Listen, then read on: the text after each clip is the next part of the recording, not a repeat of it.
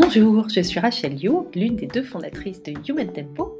Nous organisons des césures de ressourcement pour les personnes qui ont besoin de faire un break, pour celles qui sont en situation d'épuisement professionnel ou pour celles et ceux qui sont en questionnement quant à leur reconversion professionnelle.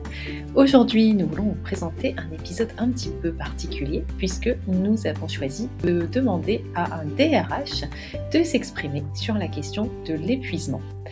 Euh, vous pouvez retrouver toutes nos césures sur le site internet www.humantempo.com. Écoutons donc Laurent. Alors aujourd'hui, on est ravis dans ce podcast de recevoir Laurent. Euh, Laurent, tu as été euh, et tu es DRH de grandes structures. Euh, donc, tu as fait une carrière d'une vingtaine d'années dans les grands groupes. Et aujourd'hui, tu vas pouvoir nous parler de l'œil du DRH par rapport à la question de l'épuisement professionnel. Donc, ce sera particulièrement intéressant pour nos, participants et les gens qui bah, se renseignent hein, tout simplement sur leur état d'épuisement, parce que ça permet d'avoir la vie de l'autre côté euh, du côté employeur euh, avec, euh, avec un DRH humaniste que tu es. Alors, est-ce que tu veux bien commencer par te présenter, s'il te plaît? Avec, avec plaisir. Bah déjà, merci Rachel de me donner la parole sur ces sujets qui me, qui me tiennent à cœur. Euh, pour me présenter, je suis un DRH spécialisé dans tout ce qui est gestion et développement des talents. Euh, j'ai une vingtaine d'années euh, d'expérience, euh, essentiellement dans des grands groupes, Capgemini, puis LVMH et, enfin le groupe La Poste. Et les sujets de bien-être au travail ont toujours été des sujets qui m'ont qui m'ont intéressé en priorité pour moi, parce que quand on monte dans l'entreprise, moi j'ai travaillé rapidement avec des, des, comités de direction dans ma carrière, il y a beaucoup de travail et euh, gérer son équilibre euh, perso pour tenir, euh, c'est un sujet clé. Donc, je me suis beaucoup, beaucoup intéressé aux questions de sommeil, aux questions du mental, des pensées, de la méditation, de comment on se ressource en fait quand on est très impliqué dans le monde du travail, comment on crée des espaces-temps de ressourcement? voilà. Super. Euh, je confirme que Laurent est un expert dans tout ce qui est bien-être. Euh, est-ce que tu peux nous dire euh, qu'est-ce qui t'a mené vers ce poste de DRH Alors, très concrètement, quand j'étais consultant, au bout de 3-4 ans, je me suis vraiment rendu compte que ce qui me passionnait, c'était les personnes. Et, j'ai décidé de... Donc, je me suis intéressé au coaching à ce moment-là. Euh, mais j'étais un peu jeune, hein, j'avais 25 ans et j'ai vite compris qu'il fallait des cheveux blancs pour être coach. Et donc, je me suis dit que j'allais travailler dans la fonction RH euh, parce que c'était un lieu où on pouvait euh, accompagner les personnes et les individus, les équipes et les organisations. Donc, c'est ça qui m'a orienté vers cette fonction, d'abord comme consultant dans les ressources humaines et après comme responsable de développement RH dans des, organisations. Et puis, il y a une dizaine d'années, je me suis spécialisé dans, dans la gestion de deux types de populations. Euh, premièrement, les dirigeants, euh, parce que c'est des gens à qui on demande beaucoup, c'est des gens qui euh, vivent des grands moments de, solitude, parce que plus on monte, plus on est seul. et, c'est des gens qui sont clés dans l'organisation, parce que s'ils sont bien dans leur basket à une bonne place, ils prendront soin des autres. s'ils ne sont pas bien, ils ne prendront pas soin des autres et ils peuvent devenir toxiques. Donc travailler sur ces populations, ça a été tout de suite important pour moi. Et puis une deuxième population qui m'a intéressé, qui est le corollaire, c'est les talents. Euh, qui représentent en fait les, dirigeants de demain. Et donc le sujet de les détecter et de les développer pour en faire de bons dirigeants, euh, ça c'est un sujet euh, qui m'a animé aussi ces dix dernières années. Voilà. Et quand je t'entends dire bon dirigeant, ça me fait immédiatement rebondir parce que je crois que tu as animé récemment une conférence à HEC à ce sujet. Qu'est-ce qu'un bon dirigeant, selon toi?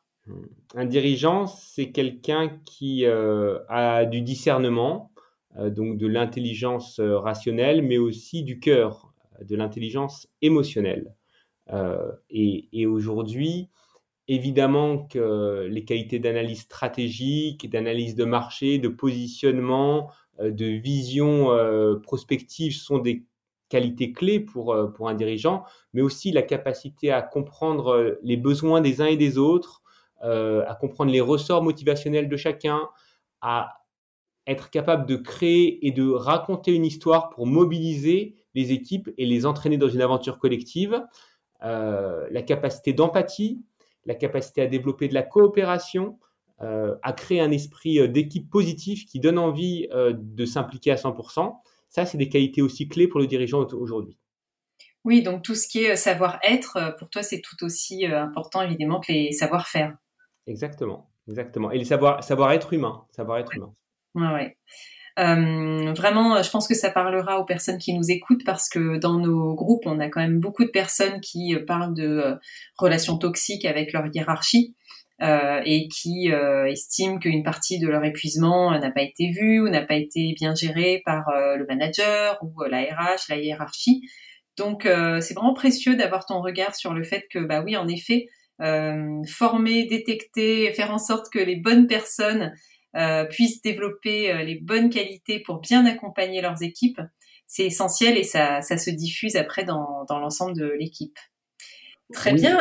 Ouais, vas-y, pardon. Oui, et c'est, et c'est comment dire, euh, le sujet, il est vraiment compliqué parce que c'est pas qu'une affaire de, de personnes, c'est aussi une affaire de système. Il y a des systèmes qui, de par leur organisation, de par la pression qu'ils reçoivent de leurs actionnaires, sont toxiques en eux-mêmes et vous pouvez changer les dirigeants et les managers, vous retrouverez les mêmes comportements euh, de par ces dysfonctionnements systémiques. Hmm. Donc, euh, le, le, sujet, c'est les individus et pas que. C'est vrai, c'est vrai. Tu disais que certains managers, même avec les meilleures intentions, euh, ont tellement de pression en fait qui au niveau de, des résultats à atteindre que c'est extrêmement difficile d'être bienveillant en permanence. on, peut avoir des gens qui sont foncièrement euh, bienveillants et sincèrement bienveillants, qui l'ont toujours été dans leur vie et qui à un moment donné, dans un contexte d'entreprise, avec une certaine pression managériale qu'ils vont recevoir, ben, vont devenir des managers toxiques. C'est euh, et, et, ils le seront plus sortis dans un autre mis, dans un autre contexte. Hmm. Est-ce que tu as des, au cours de ta carrière de DRH, tu as vu des personnes euh, euh, petit à petit glisser vers une situation d'épuisement et de mal-être? Oui, euh, oui. Alors différents cas, des cas où des personnes étaient subissaient une forme de harcèlement. donc là, on parle des managers toxiques, mais j'ai vu aussi des cas où des gens tombaient malades, en fait, liés à une forme de surengagement dans des environnements euh, très demandants en fait.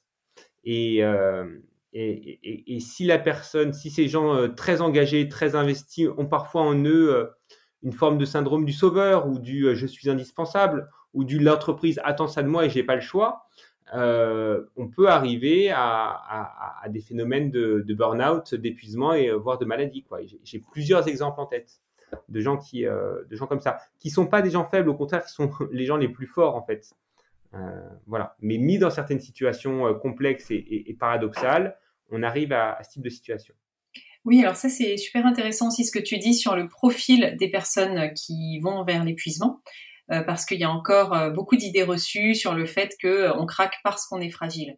Alors que nous, à Human Tempo, on constate, hein, c'est un fait, que les personnes qu'on reçoit sont au contraire des personnes très engagées, dévouées, qui essayent de bien faire, qui ont une grosse capacité de travail.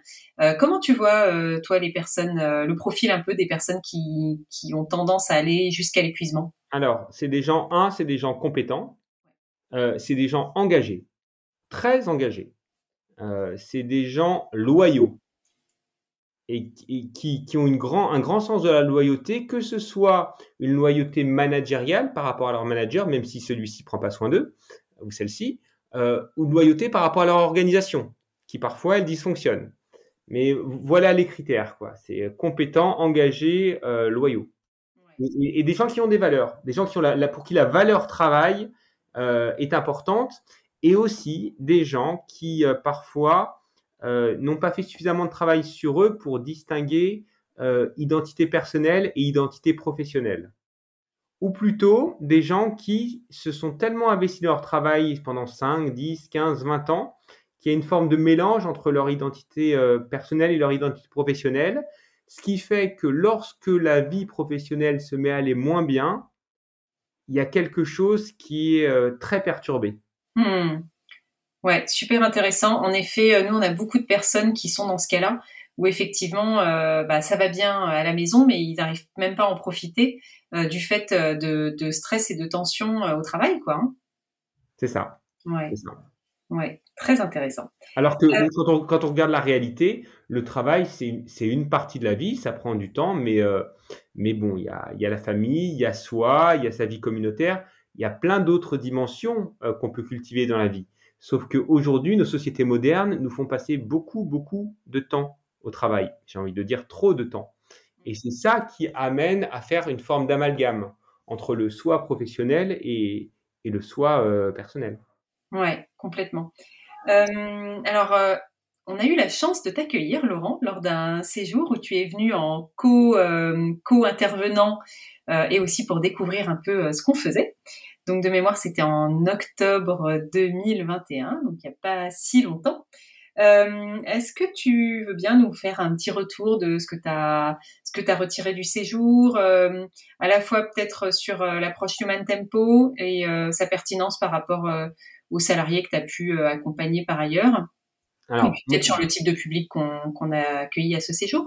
Moi, il y a, y a, deux choses que qui m'ont marqué euh, et qui, euh, qui font la réussite de ces séjours et l'efficacité de ces séjours pour des personnes qui sont soit en pré-burnout, soit en train de vivre un burnout, soit qui sont en train d'en sortir. la première, c'est la dimension collective.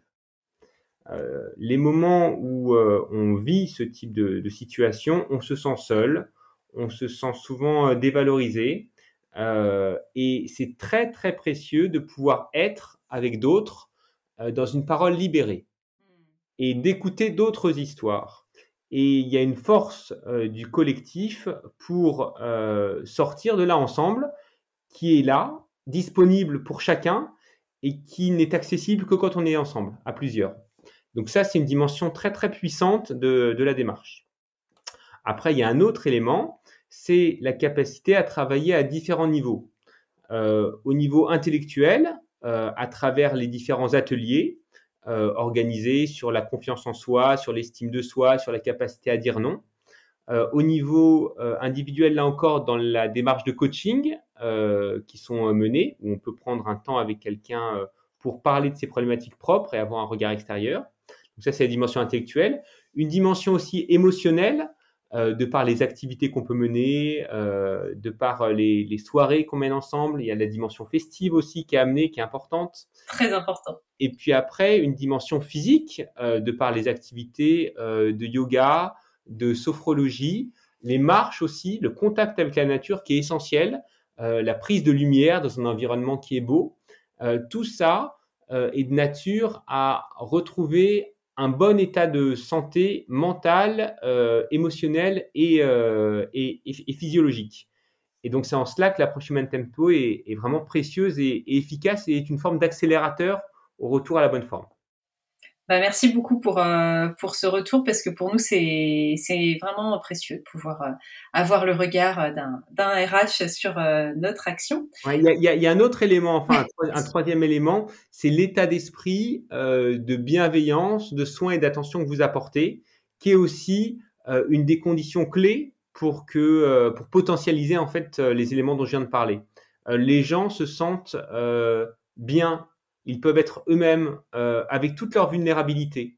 Et Dieu sait si à ces moments-là, euh, on a un peu envie de se recroqueviller sur soi et, vous créer un espace où les gens peuvent s'ouvrir en toute liberté et sans jugement. Et ça, c'est précieux. Il y a peu d'espace comme ça aujourd'hui. Donc, je pense que ça vaut le coup euh, d'être, ça mérite d'être cité parce que c'est précieux. Bah, je te remercie. Euh, par rapport au profil des personnes que tu as pu euh, voir dans ce séjour, et notamment, je sais que tu en as accompagné euh, certaines, puisque c'était un séjour où il y avait pas mal de monde, est-ce que tu dirais qu'il y, y, a des profils qui, qui reviennent par rapport à ce que tu as pu voir en entreprise, des situations qui ont résonné avec des choses que tu vois couramment? Oui, en fait que, une, des choses qui me marque, c'est euh, souvent l'arrivée d'un nouveau chef et la difficulté à, gérer cela. Euh, le sentiment d'injustice euh, et la remise en cause personnelle. Et derrière, une forme de, manque de recul et de lucidité sur la situation, une capacité à, analyser la situation en se disant, bah voilà, la personne, elle est comme ça, elle attend ça, en fait, ça veut rien dire de moi, c'est juste que les paramètres ont changé. Et moi là-dedans, comment j'essaye de m'en sortir au mieux? Soit en composant avec cette personne et en prenant une forme de recul, soit en essayant de trouver une mobilité en interne, soit aller travailler ailleurs, voilà, mais être capable d'analyser la situation avec une forme de discernement et de recul et sans prendre les choses personnellement. Je vois beaucoup de gens qui prennent les choses personnellement et qui se sentent remis en cause, alors que c'est juste qu'à un moment donné, il y a un changement de, direction, un changement d'attente, un changement relationnel. Et la question, c'est comment je m'adapte ou pas à cela. Hmm. tout à fait. C'est vrai qu'on travaille aussi beaucoup sur euh, ne pas en faire une affaire personnelle dans les césures et c'est euh, très important. Euh, est-ce que tu, tu pourrais nous en dire un petit peu plus sur ce que tu estimes être le rôle du DRH face à une personne qui visiblement commence à s'épuiser euh, Le premier rôle du DRH, c'est l'écoute. Donc c'est de créer un espace-temps où la personne peut se livrer. Or, euh, c'est pas du tout naturel. Parce que, et plus on monte dans la hiérarchie, plus c'est comme ça, beaucoup de gens considèrent et parfois à juste raison, que euh, se livrer, euh, c'est un signe de faiblesse et après, on va pas pouvoir avoir l'occasion de rebondir ou quoi. Et, pourquoi je dis à juste raison? Parce que malheureusement, il y a encore des, des, DRH ou des dirigeants qui le prendraient comme un, signe de faiblesse et de, vulnérabilité, alors que je considère que c'est vraiment un signe de force, d'être capable de s'exposer euh, comme on est, avec ses fragilités. Donc, donc il y a le rôle du DRH idéal qui est euh, créer cet espace-temps d'écoute, être capable euh, de jouer un rôle d'intermédiation euh, avec éventuellement le manager ou la direction, et être capable d'envisager des solutions pour la personne. Et ces solutions, elles peuvent être de plein d'ordres différentes. elles dépendent du contexte et du moment où la situation se passe. voilà. Est-ce que euh, tu peux donner des exemples de solutions? Ça peut être euh, proposer euh, une prise en charge, par exemple, ou un échange avec le manager? Comment tu vois les choses? Les solutions, ça va tout simplement d'un dialogue avec le RH qui va aider à faire voir la, la situation à la personne autrement. ça peut être le simple fait de suggérer à la personne de prendre des vacances pour se reposer. Et on sait des fois que quand on se repose, on revient et on voit les choses différemment. Tout à fait. Euh, ça peut être euh, une proposition euh, d'accompagnement à la personne. Pour le RH, s'il considère que le problème vient plutôt du manager, ça peut être tout ce que je viens de dire, mais réalisé auprès du manager, qui peut s'accompagner par un coaching. ça peut être envisagé, et, si la situation a été trop loin, envisager une mobilité pour la personne. Ça peut être aussi envisager une sortie pour la personne, parce qu'elle ne peut plus rester dans l'entreprise vu la situation pour différentes raisons. Euh, et à ce moment-là, la question, c'est comment on l'accompagne au mieux. Il y a plein de, il y a plein de, d'outils et, d'approches différentes selon la situation. En effet. Euh, nous, notre impression à Human Tempo, c'est qu'il y a de plus en plus de RH euh, qui sont quand même sensibilisés à ces sujets, mais malgré tout, il reste un fort déni de, de l'occurrence et de la fréquence des cas d'épuisement en entreprise. c'est quand même pas simple, je crois aussi pour les, RH euh, de, de, mettre des mots comme burn-out sur une situation. Est-ce que tu peux nous expliquer un peu plus pourquoi, de ton point de vue? Euh, ben, Tout simplement parce que le problème est systémique. Euh, il y a une pression dans l'organisation, euh, des managers qui en reçoivent et qui leur retransmettent euh, pour des enjeux de, de profitabilité, de délai raccourci, et, et les RH participent de ce système. Donc ils peuvent être des, lanceurs d'alerte, euh, mais ils ne peuvent pas transformer le système. Hmm. Ouais, donc en fait, parfois certains systèmes sont portant eux-mêmes le gène euh, d'une certaine toxicité. Effectivement, le RH peut pas prendre. Je, parlerai, je parlerai d'une certaine pression. Pression. Et il y a, y a des gens qui sont, on, réagit tous différemment par rapport à la pression. Il y en a qui le vivent plus ou moins bien. Et euh, quand on positionne des personnes qui sont pas en mesure de vivre bien ça à certains postes, on arrive à, on arrive à des burn-out. Voilà. C'est vrai, c'est vrai. Euh, est-ce que tu as l'impression que les choses bougent euh, au niveau de l'acceptation de, des sujets de santé mentale en entreprise? Alors, ce qui est sûr, c'est qu'avec euh, le Covid, le sujet de la santé mentale est devenu beaucoup plus prégnant et qu'on en parle beaucoup plus. Est-ce que euh, ça veut dire que on a des managers qui ont un comportement différent par rapport à ça. Pardon, mais je suis pas sûr en fait, parce que les mmh. fondamentaux du monde de l'entreprise n'ont pas changé avant et après le Covid. Donc euh, peut-être qu'il y a une parole qui peut être dans certains environnements plus libérée, mais euh, mais c'est pas pour autant que les comportements euh, vont radicalement changer. Ouais, en effet. Il y a pas mal de, nouvelles solutions qui émergent également au niveau numérique. Qu'est-ce que tu en penses de ces accompagnements? En fait, je pense que c'est une bonne chose euh, de pouvoir offrir, comme le fait euh, Mocha ou Alan ou d'autres, euh, des espaces de dialogue pour les personnes. Et dans certains cas, le simple fait d'avoir un échange avec une personne va permettre de prendre du recul et de, et de trouver des solutions à, la situation. Et puis, il y a des cas où c'est plutôt du pansement. Donc, ça va faire du bien pendant une heure, mais les fondamentaux de la situation euh, ne n'étant pas euh, changé par cet échange, les problèmes restent. Hmm. Mais ça permet de perdurer, entre guillemets, ou de supporter, entre guillemets. Yes.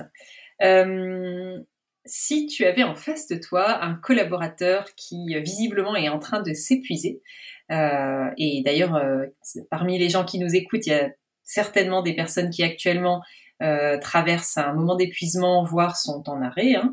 Euh, qu'est-ce que tu pourrais leur dire pour euh, les aider à, peut-être faire en sorte que ça soit plus fluide dans la discussion avec leur, leur hiérarchie ou leur employeur?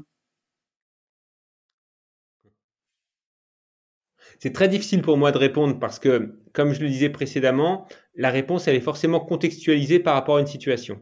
Mmh ce que je pourrais leur dire, à minima, c'est de prendre quelques jours de break. C'est déjà euh, très important.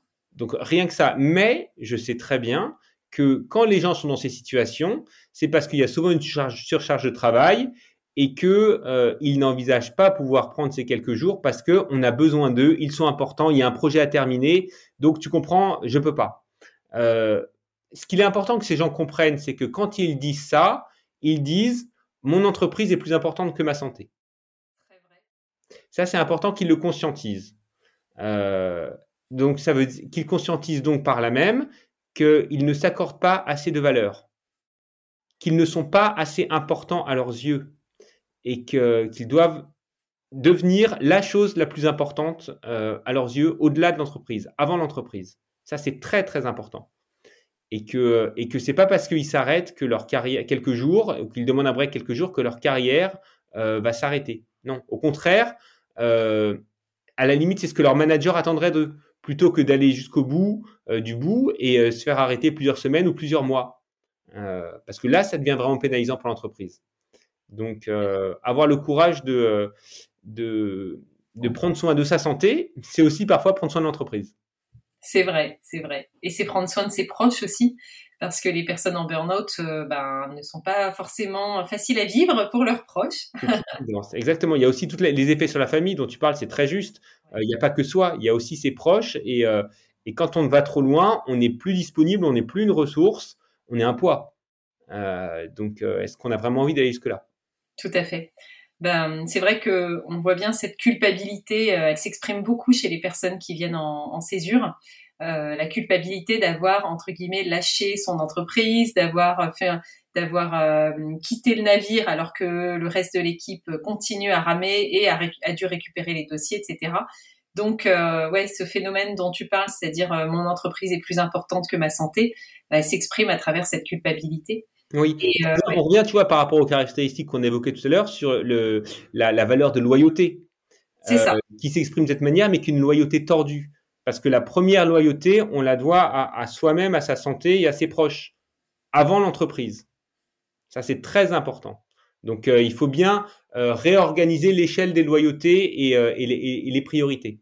Et, et, parfois, on perd ça de vue parce qu'on passe des heures et des heures en entreprise, tout simplement, et qu'on y passe une grande partie de notre temps. Donc euh, on, manque de discernement à ce moment-là. Je trouve ça extrêmement important qu'un DRH dise euh, la priorité, c'est d'abord vous et votre santé et pas l'entreprise. ouais, ça va faire du bien à, je pense, beaucoup de nos auditeurs. Et enfin, euh, quel conseil donnerais-tu à un manager qui voit quelqu'un dans son équipe qui commence à aller mal? Euh, Souvent, les managers sont embêtés parce qu'ils se disent, bah voilà, il va être gêné si j'en parle, je sais pas par quel bout le prendre, c'est pas vraiment mon rôle, je suis pas formé, etc. Donc, que faire si on est manager et qu'on voit que quelqu'un commence à aller de plus en plus mal? Bah, Tout dépend en fait de la qualité de la relation que ce manager a créée avec la personne. S'il a créé une relation euh, d'authenticité où on peut se parler, où on peut se dire les choses, euh, une relation humaine en fait, euh, avec du respect et de la bienveillance, je l'encouragerais à prendre un moment avec cette personne, peut-être peut-être en dehors de l'entreprise, l'inviter à déjeuner ou prendre un moment un petit peu un petit peu à côté quoi, pour faire un petit peu un point, prendre du recul, sortir de l'entreprise. Par exemple, aller se balader dans un parc 10 minutes, 15 minutes ou une demi-heure, euh, voilà, pour faire un petit point. Hmm. Euh, si cette relation n'est pas créée, c'est évidemment plus compliqué parce qu'il n'y a pas la confiance. Le sujet clé, c'est la confiance, en fait. Euh, aller parler au RH. Proposer de soi-même à la personne de faire un break. voire de manière assez ferme en lui disant voilà, je veux que tu prennes des vacances parce que je pense que c'est nécessaire pour toi. c'est le rôle d'un manager. Je considère que c'est le rôle d'un manager, bien sûr bien sûr, hmm. de prendre soin de ses équipes, évidemment. Le manager, il est là pour euh, garantir l'efficacité euh, de ses équipes, mais aussi en prendre soin. Donc, euh, tout à fait. Voilà.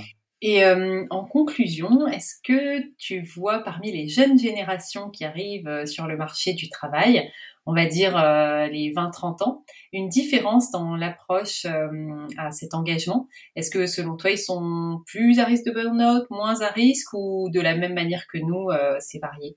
Parce que c'est vrai qu'on parle beaucoup de cette génération avec qui va plus penser à elle, être peut-être un peu moins loyale, etc. Qu'en penses-tu? Alors,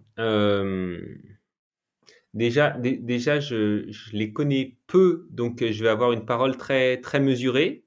Euh, l'impression que j'ai, c'est qu'ils euh, sont beaucoup plus dans un rapport donnant-donnant.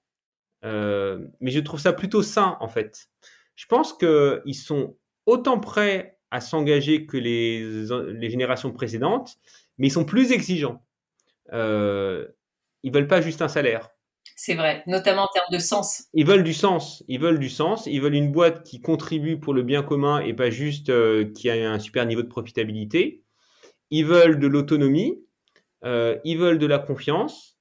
Euh, donc, je trouve ça en fait très sain. Et je pense que ces jeunes générations aident les anciennes parce que grâce à eux, l'entreprise est obligée de changer. Donc, je les remercie. Ben, super. Écoute, euh, nous on te remercie également euh, vraiment euh, énormément pour ce temps consacré. Je pense que ça sera vraiment important pour nos auditeurs bah, d'avoir le point de vue de l'employeur, de la RH, à travers quelqu'un comme toi qui a beaucoup réfléchi à la fois au niveau professionnel mais aussi personnel sur les sujets de bien-être. Oui, et, si je peux conclure, si je peux conclure, oui, bien sûr. Euh, pour, tes auditeurs qui sont dans ces situations-là, leur dire que voilà, vous êtes euh, la première personne euh, qui doit prendre soin d'elle. Ne comptez pas sur l'entreprise, ne comptez pas sur votre manager. C'est à vous de prendre soin de vous.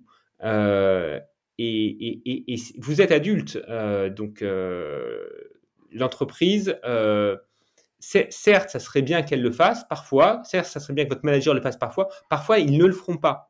Euh, donc, euh, pensez à vous. Voilà, pensez à vous et, prenez soin de vous et, accordez-vous des breaks et euh, dites stop et dites non avant que votre corps ne le dise pour vous à votre corps défendant. Voilà. Très bien, très bien, hyper important. Eh bien, écoute, un grand merci, Laurent. Merci à toi, Rachel.